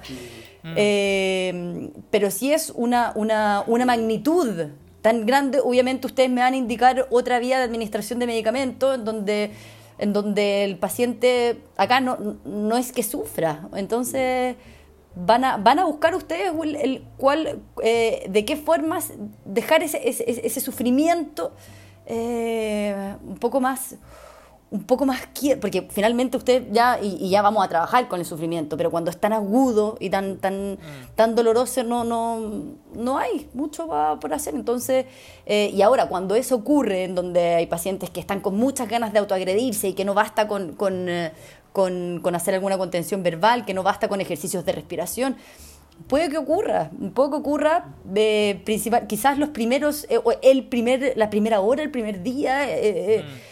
Porque ahí también consideremos que muchos pacientes están en contra de su voluntad, entonces estoy en contra de mi voluntad en un lugar donde, donde, donde no quiero estar, pero finalmente voy a estar ahí, entonces mm. un poco, y, ahí va mucho el, el, el, vínculo que podamos, podamos tener con... con esa, con esa, con esa persona. Finalmente, el, la sedación no es, no, no, es porque ustedes cuando dan un medicamento o indican un medicamento, no es porque están aburridos, ah, dejémoslo sedado, no, porque, porque, no, no, porque está sufriendo ahora, está con dolor. No vaya a ir a, mm, no sé, pues a, a, darle algún alimento a algún paciente que esté con un dolor de estómago tremendo. No. Mm. Yo creo que tú, tú mencionaste dos cosas que, que son súper importantes. Primero, que la sedación lo que busca es cuidar al paciente o cuidar a terceros, ¿no es cierto? Eh, y segundo, de que el contexto en el que uno indica la sedación o indica el fármaco que eventualmente te podría provocar sedación es un contexto donde la persona está teniendo o mucha angustia eh, o esto que tú, que tú mencionaste, que es el, lo, que uno entiende como el dolor psicológico, quizás, que es una cuestión bien difícil de explicar, pero que puede ser muy distresante para, para algunos pacientes. Eh, y también tú mencionaste de que la autonomía del paciente es algo, quizás quizá lo dijiste indirectamente, pero uno de cierta forma propicia que el paciente sea lo más autónomo posible en el momento mm. que está hospitalizado. Y en ese sentido, obviamente, la sedación farmacológica le quita autonomía. Y uno es muy consciente de eso y como tú dijiste, o sea, uno no es que se siente y de aburrido dice como ya voy a sedar a este paciente porque no sé, me cayó mal. Y muchas veces como que uno en el fondo, uno en el fondo cuando indica algún fármaco que probablemente pueda provocar sedación, está pensando en otra cosa, está pensando en calmar angustia, está pensando en poder controlar a este paciente eh, para que no se agreda o para que no agreda a otras personas, ¿no es cierto? Eh, y eso yo diría que, es lo más importante, que en el fondo la hospitalización psiquiátrica no es un lugar donde están todos los pacientes sedados porque sí. Y muchas veces también ustedes, ustedes mismos han visto, han visto a pacientes en donde esta, esta sedación, que aquí yo me también me imagino en los los, los espectadores que estén viendo se imaginan un poco que sería como la administración del medicamento intramuscular. Eh, eh, mm. Y muchas veces también ustedes están con pacientes y los pacientes le dicen, no, sabéis que no puedo más, estoy súper angustiado, no quiero estar todo el día agotado, no quiero, no, no quiero saber que estoy acá en la cuestión. Y, y, es un acuerdo también, ya, doctor, mm. porfa, déjame lo hoy día, hoy día, y no quiero saber nada. Y es como, ya, pues, ok, y es consensuado. Mm. Hoy día vaya a estar más... Y, y, también, claro, un poco como hacia la, hacia la autonomía. No vaya a estar toda la hospitalización acá, compadre, sedado, porque vamos a trabajar, pero, pero, pero en este momento se, lo, vamos a llegar a acuerdo. Mm. Oye, me voy a, me voy a agarrar al tiro de eso, de eso para hacer la siguiente pregunta. Oye, la siguiente pregunta me tocaba a mí, No, no, es que sí, sí sé, hombre. Pero es que la que viene después, yo creo que va de la mano con lo que estamos hablando ahora. Ah, te vaya a saltar toda la, toda la pauta. Así nomás. Vaya al final, vaya a las conclusiones. Ya, así, ya, dale, dale. Pasa por encima mío. Sí. Maquineame. me, hiciste me hiciste sentir mal. Está bien, pues. ya, Álvaro, no, no, no, Álvaro, no lo, no lo reprimamos. Ya tiene ahí. Tiene ahí. Oye, sí, estaba todo el día escuchando Mon Laferte. Ya es suficiente. dale, dale, dale. Em, ¿Se amarran los pacientes? Se amarran. El amarre. ¿Sabes qué me imagino con eso? Eso lo han preguntado. eso lo han preguntado. Es que eso no han preguntado. Sí, sí, Nosotros sabemos que está pésimamente dicho. Claro, pero, pero no, sí sé, pero, pero también, como, y yo, yo sé que, que también a ustedes les pasa lo mismo cuando se imaginan el amarre, así como el amarre, como que vaya a amarrar el corderito que va a ir pa, a, la faena, ¿cachai? Hay que amarrarle las patas y. Me imagino como a los Houdini, así o, bueno, o la camisa de fuerza también, que todavía la gente piensa que se usa, bueno, Claro, la, camisa, la camisa de fuerza. Bueno, de lo... habla eso, pero háblanos de la contención física. de la contención al final es el término técnico que nosotros estamos tratando de, eh, de inculcar. Bueno, de partida, todo para que para que ya esto esto ya que todos lo sepan cuando un paciente ya sea eh, de, de, salud mental o no cuando ingresa a un hospital, a un centro hospitalario y va a dormir ahí, eh, lo que más se va a venir y estos son los hay cuidados uno de los cuidados principales de la enfermería es el riesgo caída. Eh, y en la cama del paciente va a haber una faja. Va a haber una faja, ya sea te hospitalizáis porque tenía una apendicitis, no sé qué, eh, tu cama va a tener una faja. Porque puedes estar en el medio de la noche, te puedes desorientar y te va a caer. Y eso, y eso, y eso no puede ocurrir. Ocurre, en verdad, pero, la idea es que no. Así que de por sí eh, van. Imagino que las enfermeras se levantan y tienen así como cero días sin caídas. Sí, pues eso se hace. Sí. Sí, pues. No, pero es que en su, en, su pieza. Ah. Como cada enfermera, así. Eh, o enfermero o enfermere. Enferme, claro.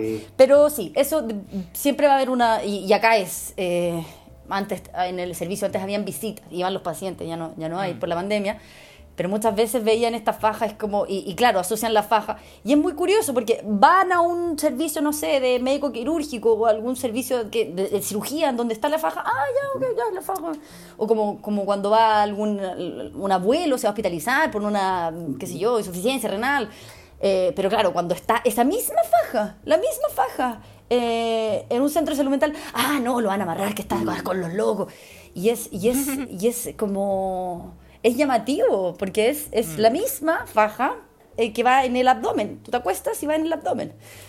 Y ahí la verdad que, bueno, se ve siempre de, ¿para qué? ¿Para qué va esta faja? Va esta faja, ¿no? Eh, cuando, y obviamente viendo el motivo de ingreso y ahí fuera del riesgo de caída, puede utilizarse esta faja, sí, puede utilizarse. Pacientes que realmente estén un tanto inquietos y que su situación no sea, no, no, eh, no lo permita eh, vislumbrar la, la, la, razón por la que está acá y no me tengo que ir a la puerta.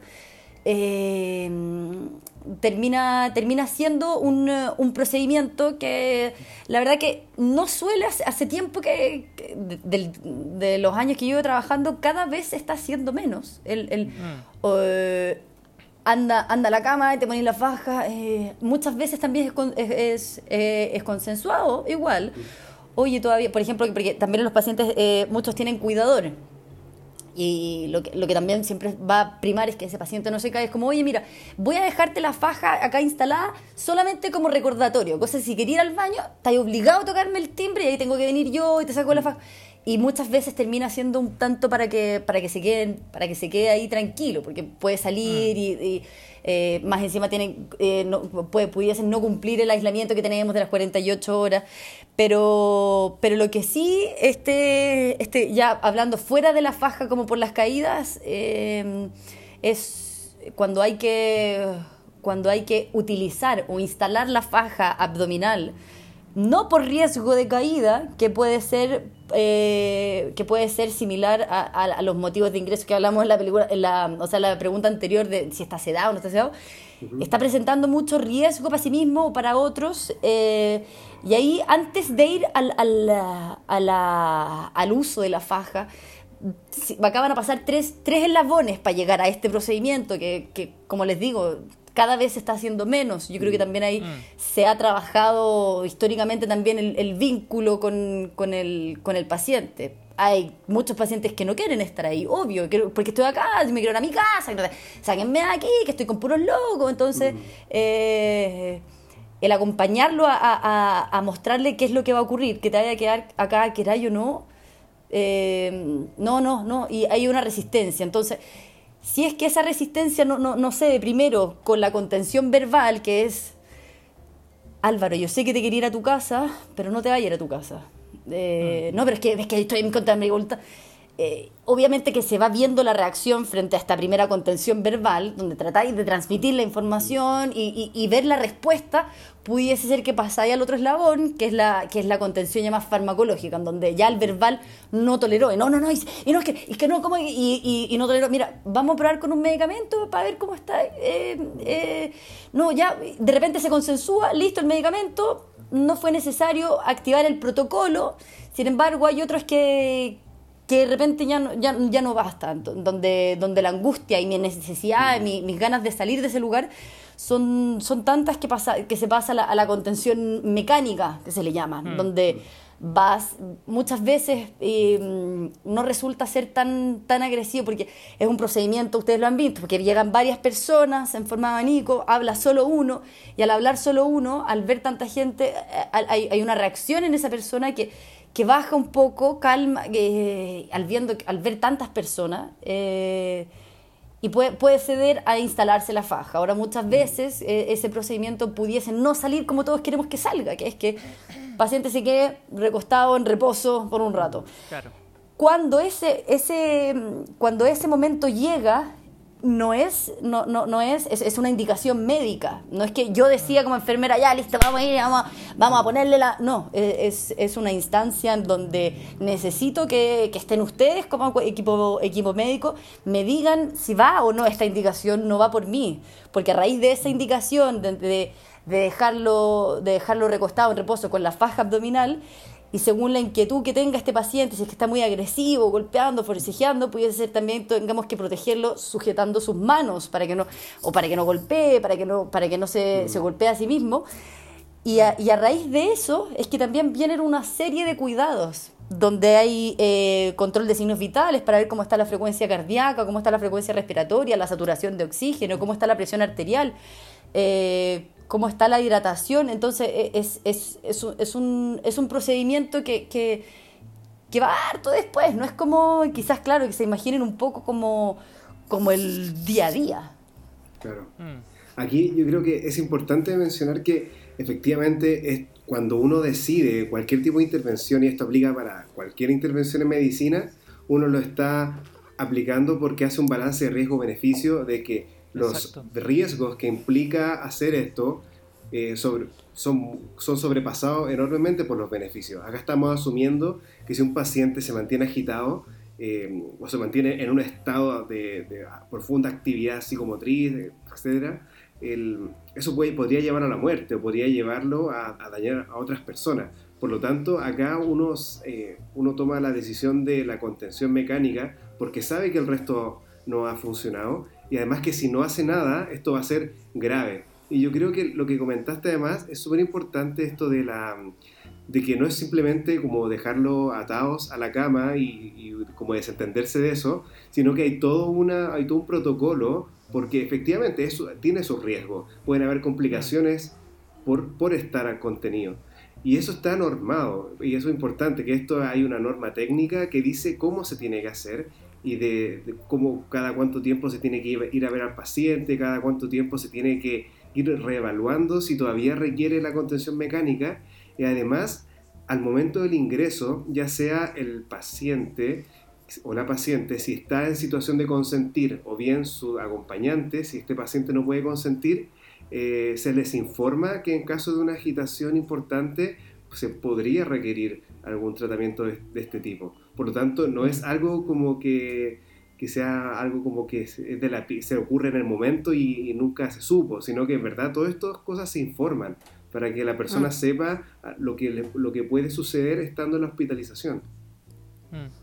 Muchas veces... Tú mencionaste, también, ¿Mm? perdón, de que es el último eslabón dentro de una cadena de procedimientos que, que se intentan antes y que, y que está bien lejos de ser como lo primero que uno hace, lo primero que uno piensa. Eh, y y recalcar también de que es un procedimiento médico al final, que, requiere su forma de, de, hacerse, requiere sus cuidados posteriores. Eh, y que no es una cuestión como, como decía Álvaro, que amarramos al paciente, lo dejamos ahí y no, nos desentendemos. No, y de la, no, es así. Y de la misma forma que, que, ustedes dicen, sí, es un, es un procedimiento, el, el, inicio de este procedimiento, que es un procedimiento médico, eh, tiene un fin. Y el fin mm. también está indicado por el médico. No lo indico yo tampoco. Y una vez que se inicia, se inicia el protocolo de, contención física, eh, se inicia, como decía Álvaro, el control de signos vitales cada 15 minutos, después de cada 15 minutos por una hora, lo evalúa el psiquiatra, eh, eh, se mantiene o no se mantiene, soltamos esto, soltamos acá. Entonces, una vez que se inicia, la enfermera está pegada al, psiquiatra de cuándo se le suspende, cuándo, cuándo mm. está detrás, porque no, no no te vas sin, sin, suspenderlo o no lo delegas, pero, pero sí se suspende, se tiene que suspender. Claro. Álvaro, ahora sí puedes hacer tu pregunta. Eh, volvemos al orden original de la pauta. Yo, yo, tenía, yo tenía mi transición eh, pensada cuando estábamos hablando de la sedación. Y yo sé que voy a hacer esta transición y va a, va a calzar perfecto con la siguiente pregunta. Pero mira, te puedes quedar tranquilo pensando de que, de que en otra versión de este universo eso sucedió. eso, me, deja tranquilo, Eso me deja muy tranquilo. No, porque, porque tú, cuando hablamos de la sedación, Imán, tú comentaste que, que, no nos sirve mantener a un paciente sedado si, porque eso no implica, no vamos a poder trabajar con, con este paciente. Y ahí te quiero conectar eso, como que cuando tú hablas de trabajar con este paciente, estamos hablando del tratamiento que se le ofrece a la persona durante la hospitalización. Que bueno, una parte son los medicamentos, ¿cierto? Pero ¿qué otras cosas se recibe la persona que está hospitalizada en salud mental? Mm. Desde, bueno, del tratamiento, obviamente esa, después de, si es que en caso de haber sido no necesario la, la, del tratamiento, van, van, en nuestra área van mucho los cuidados. Entonces, eh, si bien son varios, son varios pacientes con distintas patologías, el tratamiento va a ir asociado eh, no, no a cada enfermedad, va a ir asociado a cada, a cada paciente con esa enfermedad. Eh, muy distinto a tener eh, el mismo resfrío común eh, en tres pacientes, nunca va a ser el mismo para, para ninguno. O sea, en grupo es tratamiento en base a, a, ese paciente y asociado a eso aparecen varios, varios cuidados, cuidados desde eh, por ejemplo, algún paciente que, mm, esté con, con, alguna, con alguna alteración del juicio en realidad, que esté con alguna, algún, brote, algún brote psicótico, ¿cómo, ¿cómo van a ser los cuidados que vamos a tener nosotros para incorporarlo a la, a la realidad? Ya que parece, ¿qué es la realidad? Y podría, podrían mm. hacer otro... otro ¿Quiénes están, ¿Quiénes están psicóticos? ¿Quiénes no están? ¿Cuál es el juicio conservado? Oye, buena pregunta. Sí, porque bueno, y ahí recuerdo, ¿saben qué? Recuerdo muchas veces que, que eh, para nosotros no, es que está, está psicótico, está psicótico, y muchas veces no, es que, porque, no sé, traía amuletos de, del tarot y, la cuestión esotérica, eh, que están aquí, viene, pero, pero resultaba ser que también ese paciente venía de un, de un contexto familiar en donde sí se usaba, o, pacientes, no sé, muy religiosos, extremadamente religiosos, musulmanes, eh, eh, judíos que de repente bien como con la religión, eh, quizás para nosotros que no estamos tan, eh, tan expuestos a vivir con, con de repente como de forma más habitual, para la familia no, no es tanto una, una, una idea tan, tan, tan alejada de la, de la realidad. Entonces también... ¿Cómo, llegamos a hablar de la religión? No sé, pero estoy súper entretenido. Me perdí. Psicosis. Psicosis, religión. A cuestionar, a cuestionar, la realidad y la psicosis. Estoy entretenido. Estoy, no, estábamos hablando de los, de los tratamientos, ¿cachai? Que de repente ah, un paciente que está con algún brote psicótico va a tener un, un, tratamiento distinto a un paciente que ingresa por trastorno por uso de sustancias, por ejemplo, ¿cachai? Eh, de conducta alimentaria. Claro, entonces los cuidados. como las causas más, más frecuentes, quizás un, mm. intento de suicidio, una depresión, no sé. Claro, intentos, em, conductas conductas de, de heteroagresividad, mm. también agitaciones psicomotoras. Eh, yo creo que el concepto, el concepto es que el tratamiento es individu individualizado. individualizado. o personalizado. Centrado en la persona, multidisciplinario. Exacto. Por ejemplo, un paciente que está que ingresa por algún cuadro, no sé, del ánimo. Se imaginan muchas veces como las personas que están como en el ánimo bajo, están deprimidos, pero muchas veces el ánimo puede estar patológicamente hacia, hacia el polo positivo, donde muchas veces van los pacientes, como diría, mm, como diría un gran psiquiatra que es mucho extraño, una, una manía eh, humanidad psicótica galopante, que está arriba de las mesas, eh, eh, siendo muy disruptivo en la misma convivencia de otros pacientes que están en su propio proceso terapéutico, que no está durmiendo bien, los cuidados van a ser a mantener una higiene del sueño fuera también de supervisar la ingesta de los medicamentos, porque muchas veces hay pacientes que no se toman los medicamentos. y es trabajo perdido y que no se tomen medicamentos, por ejemplo, medicamentos que son antipsicóticos o medicamentos que de repente les decimos como es muy a los pacientes que llegan ahí, ¿para qué vamos a tomar este medicamento? Es un antipsicótico, tómatelo. Eh, mm. Les decimos, mira, este es un medicamento que, que te va a ir como ayudando para organizar un poco las ideas. O sea, de repente estás con muchas ideas como para organizarlas un poco. Ah, ya, dale, mira, qué bueno. Entonces, eh, em, el, el observar que, esté tomando su medicamento es clave, porque es muy distinto un paciente que está hospitalizado que le haya pasar antibiótico endovenoso. Listo, tú estás viendo que le administraste a través de su vía venosa la dosis de antibiótico. Y está ahí en su día X, mm. y está eh, hay certeza de, eso. Mm.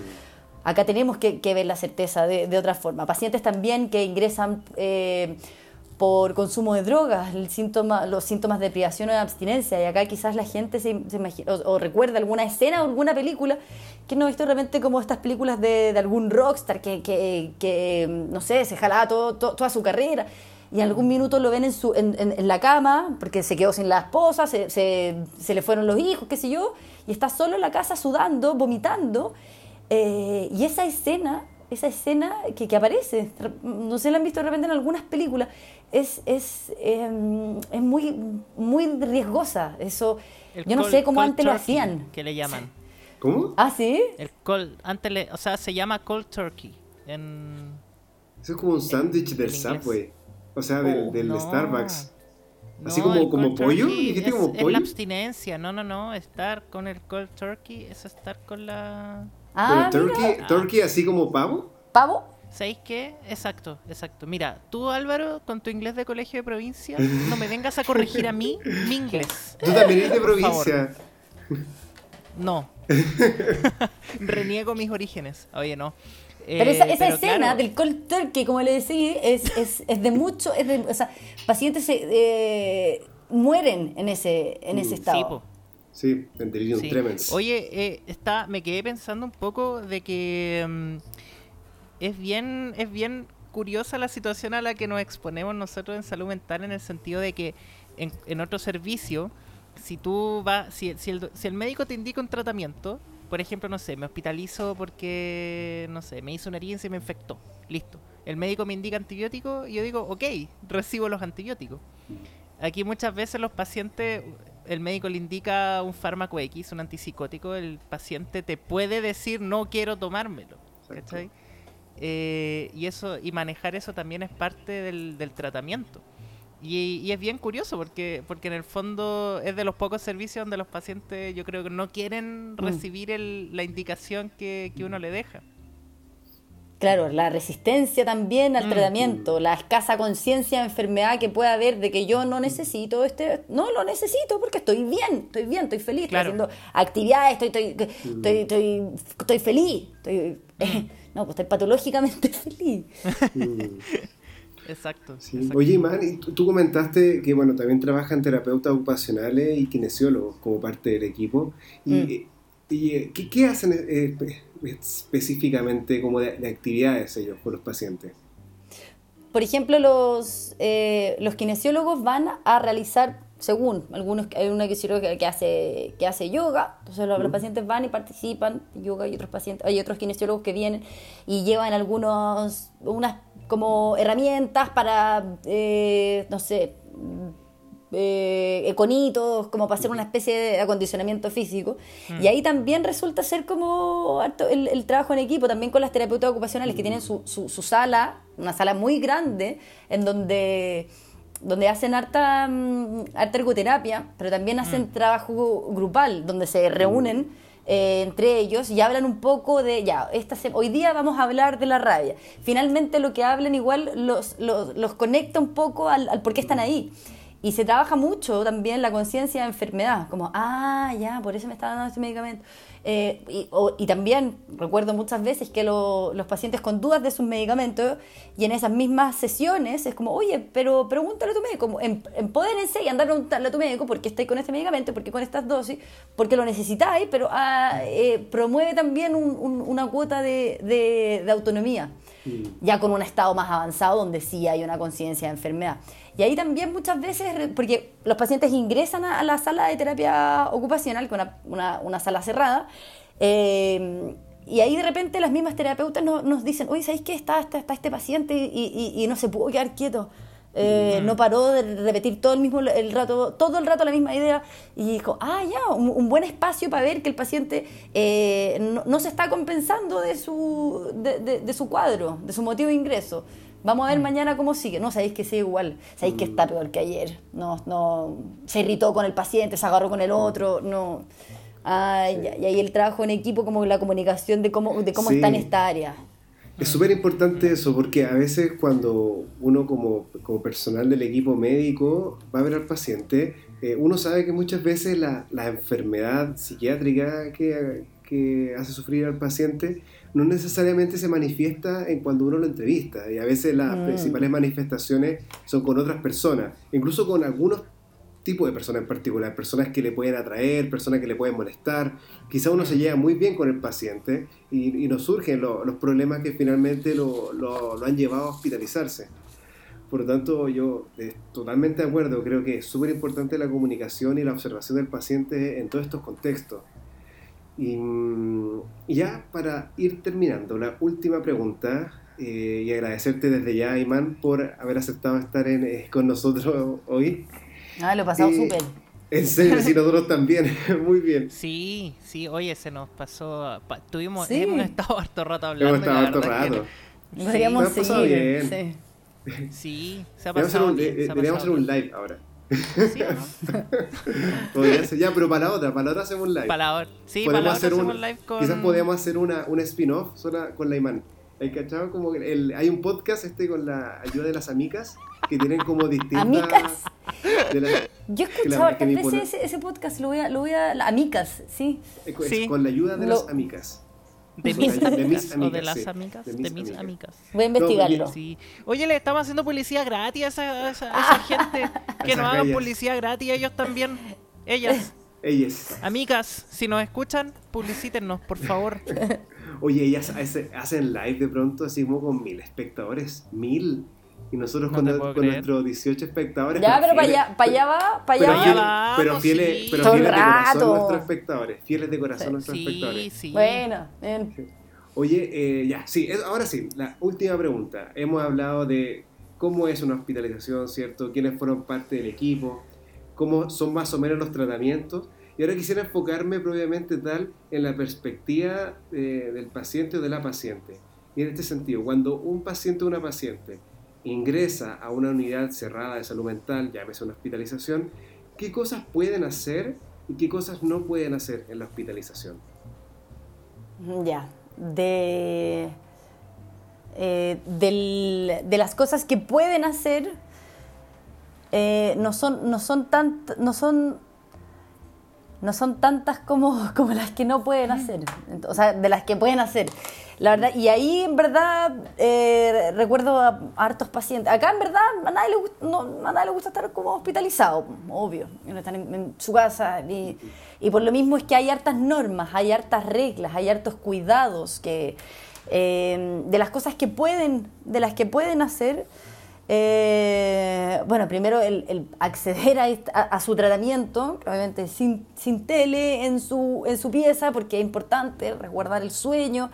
Eh, por algo también la tele está en el espacio en común, porque necesitamos nosotros como personal de salud ver qué contenido están viendo, porque podría perfectamente mm. un grupo de pacientes estar viendo alguna alguna serie o algún programa de relacionado de drogas, carrete, y finalmente mm. lo estáis lo estáis dejando con los síntomas de la enfermedad, no, no, no lo estáis ayudando.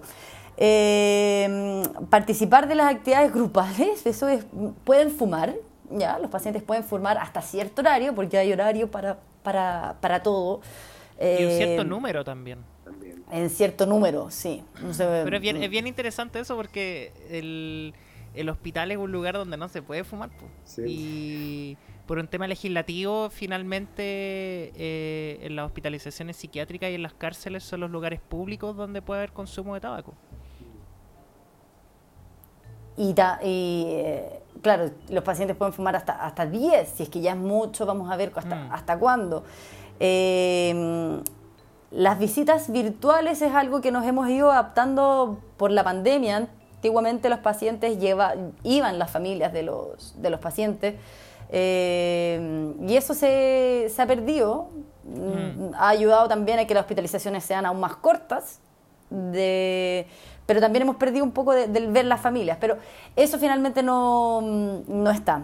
Eh, no pueden ingresar a las habitaciones de los otros compañeros eh, se cuida harto la convivencia, harto la proxemia, alguna relación que pudiese haber. Eh, también está contraindicado el que los pacientes cuando se vayan de alta mantengan relaciones con otros. Muchas veces nos pasa, hola, eh, buena Imán, ¿cómo estás? Y me pasa con la como quiero hablar con la... Es que no, no, no pueden hablar entre los pacientes. Eh, mm. Sucede, igual, ocurre, pero, pero es algo que no, que no es eh, no es bueno mantener la relación entre eh, eh, nos conocimos hospitalizados y ahora vamos a ir juntos al asado no sé qué y, no. Hablar no se puede tampoco hablar del motivo de ingreso juntos con otros pacientes sin un profesional. Que muchas veces estamos nosotros acá, José, tú estás por algo, yo por algo, y Álvaro, tú por algo, yo hablar de mi motivo de ingreso pudiese angustiarte a ti, eh, pudiese descompensar al Álvaro eh, y ahí se cuida la, la, convivencia. No pueden utilizar celular. Eh, el contenido, tablet, Kindle, creo que también de repente preguntaron por el Kindle. En sí. momento. Mm. Dentro, esa, hay más, más, más cosas que, que, que no que no hacer, pero finalmente buscando un poco el promover el, tratamiento, que es promover la conciencia de enfermedad, de que vas, vas eventualmente a ir a tu casa, eh, mantiene más los, los espacios comunes y, la, y, las actividades grupales. Mm. Claro, de repente pueden llevar su atril y hacer... Eh, hay muchos pacientes que dicen, ay, es que yo solía abordar, yo uso mis, mis, mis, palitos, porque es que eso es, eso es un elemento de, de riesgo para, para ti y para otro, entonces no puedes entrar con tus gilitos y y termina siendo un poco, sinceramente termina siendo un poco fome. Como, pucha, no puedo hacer algo que me gusta. Sí, pues, pero es que acá no, no se puede. Y el día de mañana lo voy a hacer en tu casa, pero, pero ahora está ahí en una, eh, tan agudo que, que, hay, que hay hartas normas de cuidado a raíz de, de esos elementos que están restringidos también. Mm.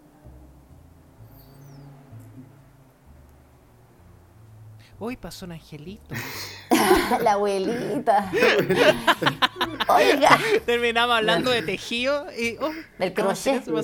Pasa, un angelito. Oye, pero mm, oh, muchas gracias, Imán, por todo lo que nos habéis contado. Hay muchas cosas que yo no sabía. ¿Qué no sabía? que tenía que entregar las indicaciones a la enfermera. No, no, no, no. Por ejemplo, no, no, sabía de que los pacientes no pueden entrar a la pieza de otros pacientes. Como que nunca me había fijado. Y claro, resulta súper obvio. pero, no lo sabía que, que, estaba como normado. Sí, sí. Yo encuentro que era, quizás la, de esas normas más difíciles como de corroborar que efectivamente se cumplan y que finalmente yo creo que termina siendo como una sugerencia al final, mm. es como lo de, de, hablar sobre el motivo de consulta y también sobre juntarse después. De hecho, yo creo que muchas veces pacientes me han dicho como, no, sabes que me puse de acuerdo con tal persona y nos vamos a juntar después a la, alta, eh, varias veces. Y es mm. como, y como, uno les puede decir como, pucha, la verdad es que eso no se recomienda, pero una vez que ya se da la hospitalización, como que ya uno no tiene, no tiene más que hacer, ¿cierto?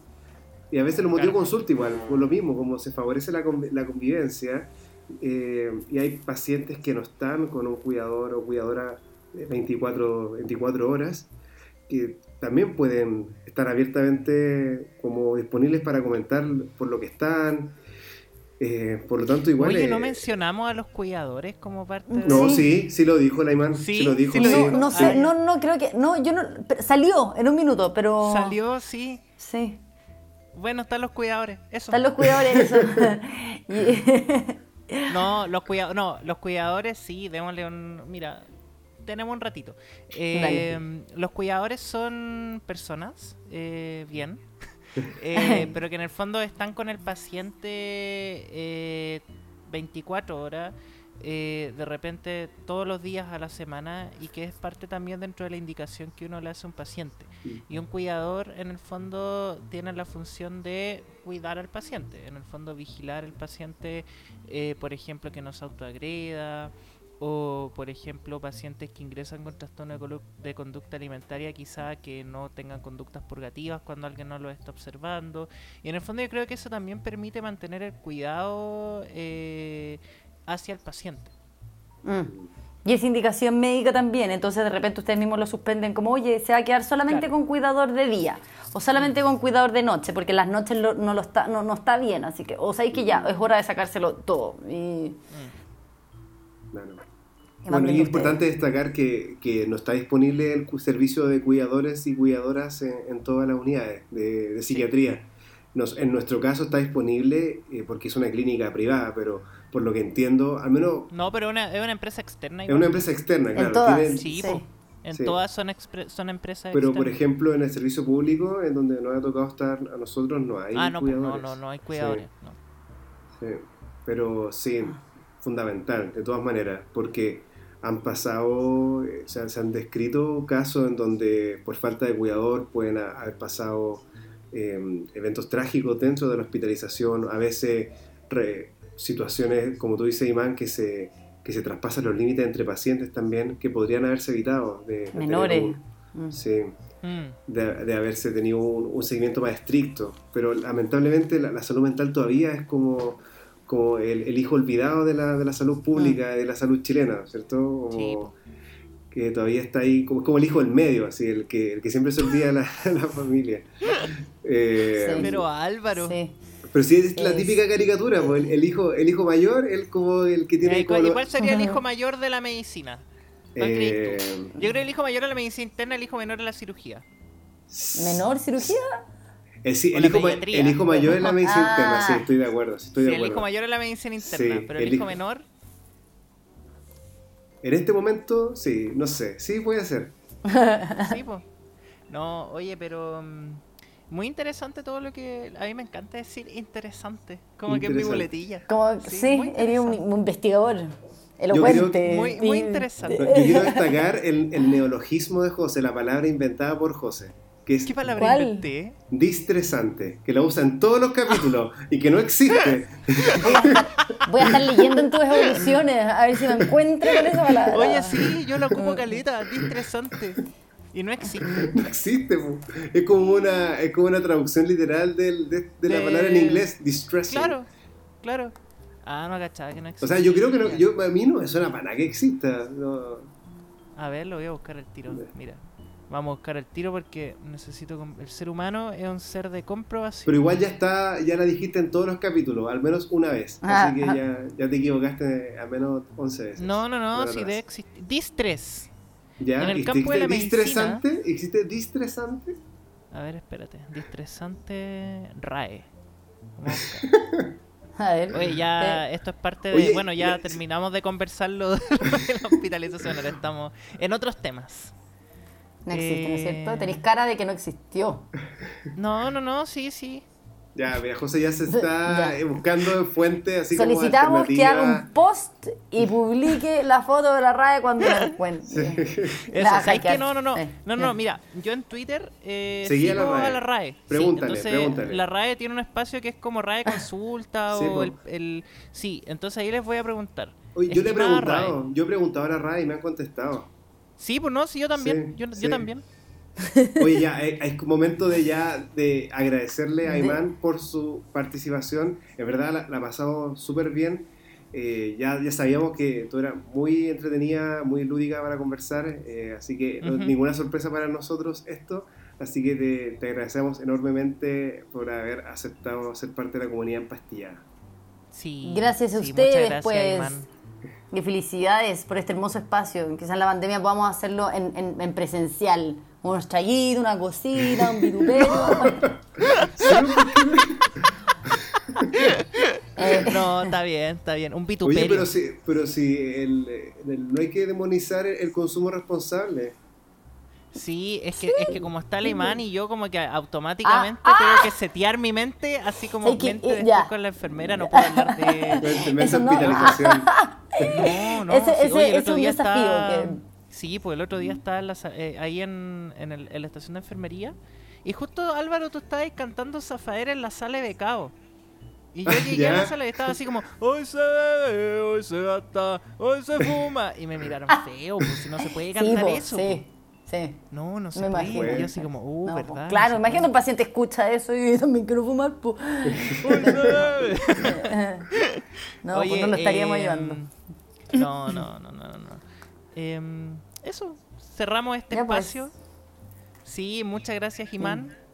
Eh, nos vemos esta semana, yo creo. Mañana. Presencialmente. ¿Mañana? Mañana. Sí. Ya. ya.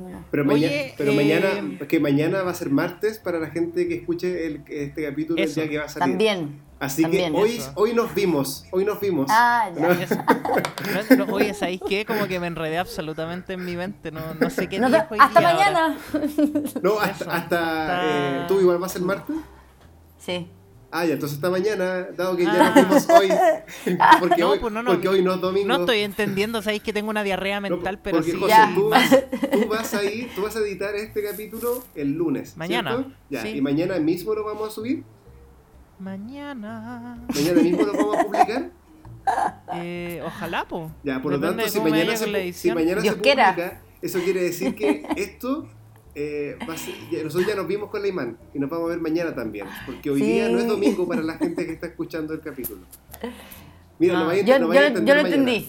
Mañana te explicamos. Ya. O ya te lo explicamos. ya. Muchas gracias, eh, Imán. Muchas gracias, Imán. Gracias a ustedes. Nos vemos. A la distancia. Al final de este viaje la vida quedará. ¿Oli? Gracias, José, por esa introducción al final del capítulo. Oye, sí, sé que esto lo hemos grabado en tantas secciones que sí. Bueno, el final está bien, porque lo grabamos al final. Pero ahora sí esto va como en la línea temporal bien hecha, ¿cachai? Ya, pero estamos ¿esto va a salir en el final? Sí, po. Ah, ya, bacán. Entonces, muchas gracias a todos. Creo, José, fue un muy buen capítulo. Eh, Creo que fue un muy buen capítulo. Sí. Eh, Imán se lució. este, yo creo que ha sido uno de los mejores capítulos que hemos hecho del podcast. De todas maneras. No sé si la gente se queda a escuchar esta parte, pero si hay alguien escuchándonos, eh, que, no, que nos envíe un, un, DM al Instagram y le vamos a dar un regalo sorpresa. Eso, eso. Vamos a dar un regalo sorpresa. Sí. Si se queda hasta, hasta este momento. Sí. Oye, y si no, no, espera, y si nos envían un DM diciendo eh, comunidad en pastillas, nada más. Eh, no, tiene que ser un mensaje más, más mm. prohibido, pues, ¿cachai? ¿Qué podría ser? Así como... Ah, no sé. No, que, que nos manden eso. Eh... Comunidad en ah, pastillas. no sé, que nos manden lo que quieran ya a esta altura. No tengo cerebro para pensar en cosas. Oye, eh, no, no, muy excelente capítulo. Lo, la verdad es que hablamos de muchas cosas. Son muy buenos estos capítulos de entrevista. Por lo, menos, por lo menos yo encuentro que este y el que tuvimos con, la honorable profesora doctora Valentina Luco eh, fue muy, muy bueno. Así que me estoy proponiendo en mi mente hacer más entrevistas. Sí, tenemos uno más que no sé cuándo lo vamos a hacer pero que vamos a hablar acerca de la psicoterapia, en qué consiste, cuándo, sería bueno eh, considerarla también. Eh, y ese igual va a estar bien bueno. Sí. Oye, eh, muchas gracias a las personas que se han quedado escuchando hasta este momento. Muchas gracias a las personas que nos escuchan, que nos siguen, mm. que nos comentan en, en las redes sociales. Y para los que se vienen integrando, recuerden seguirnos en empastillados.podcast en Instagram Y estamos, bueno, en Spotify, en Google Podcast, en Apple Podcast y en iBox. ¿Estamos en Google Podcast también? Obvio. Ah, mira. Parece que sí. Ahora me hiciste entrar en la duda. No, si según yo sí, según yo sí, si yo lo puse. Ah, ya, ya. Lo voy a buscar entonces. Eso, suena muy salido. No, no me saquen de contexto, por favor. Con eso último que dije, por favor, no me lo saquen. Yo lo puse, ¿qué dijiste? Yo lo puse. Yo lo puse, así tal cual. Y lo volví a decir, ¿cachai? Oye, ya, vamos, vamos despidiendo, este capítulo. Muchas gracias. Muchas, gracias, a todos. Oye, ¿qué, ¿qué onda afuera de tu casa? Está como. está, adverso, está adverso acá. está, adverso afuera de tu casa. Mira, si yo no aparezco en el siguiente capítulo. Eh... Toda esta weá que tengo acá al lado no es mía, por si acaso. ay, ay, ay, Dios mío. Ya. Ya. Nos vemos. Un saludo a toda la comunidad empastillada y a ti también, José. Saludines. Nos vemos en la semana. Un abrazo, nos vemos mañana, querido Álvaro.